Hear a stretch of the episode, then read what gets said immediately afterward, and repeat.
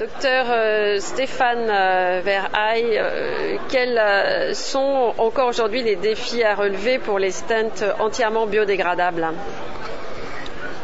Alors d'abord, on n'a pas beaucoup d'expérience avec les stents biodégradables, mais ce qui est très important est d'avoir un soutien du vaisseau pendant au moins trois mois après l'implantation.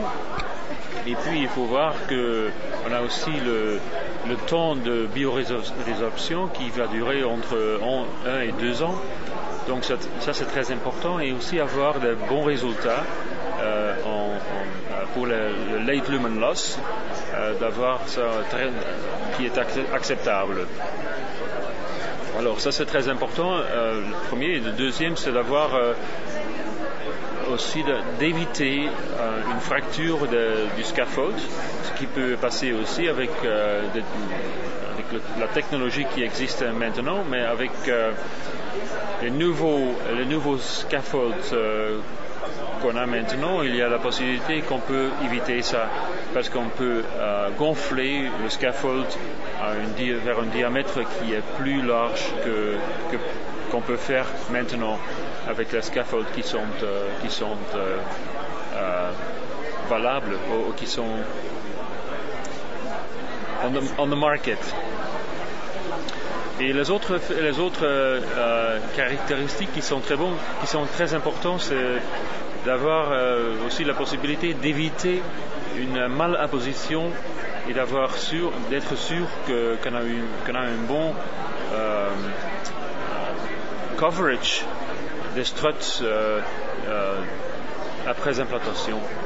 Donc ça, je crois, ça c'est, je crois, le plus, ce sont les caractéristiques qui sont, qui sont très importantes pour, euh, pour avoir. Peut s'attendre à pouvoir disposer de ces stents dans combien de temps ben, pour, ça dépend pour les lésions qui sont, on appelle type, type A. lésions, on peut les, les expecter, je crois, en 2000, 2013. Et peut-être pour les, lésions plus complexes, euh, ça peut prendre encore un peu plus de temps parce qu'on doit faire encore euh, des, études euh, humaines pour voir si, il y a la possibilité d'avoir des bons résultats qu'on a obtenus maintenant avec les, avec les dernières études. Vous avez des noms de, stents à citer? Il y en a combien en développement? D'abord, on a, on a, commencé avec les stents de Abbott, ce qui s'appelle BVS. Et euh, euh, le stent a, que, je connais très bien maintenant, euh, parce que je, l'ai utilisé dans une, dans étude humaine, c'est le, le, stent Dissolved Elixir.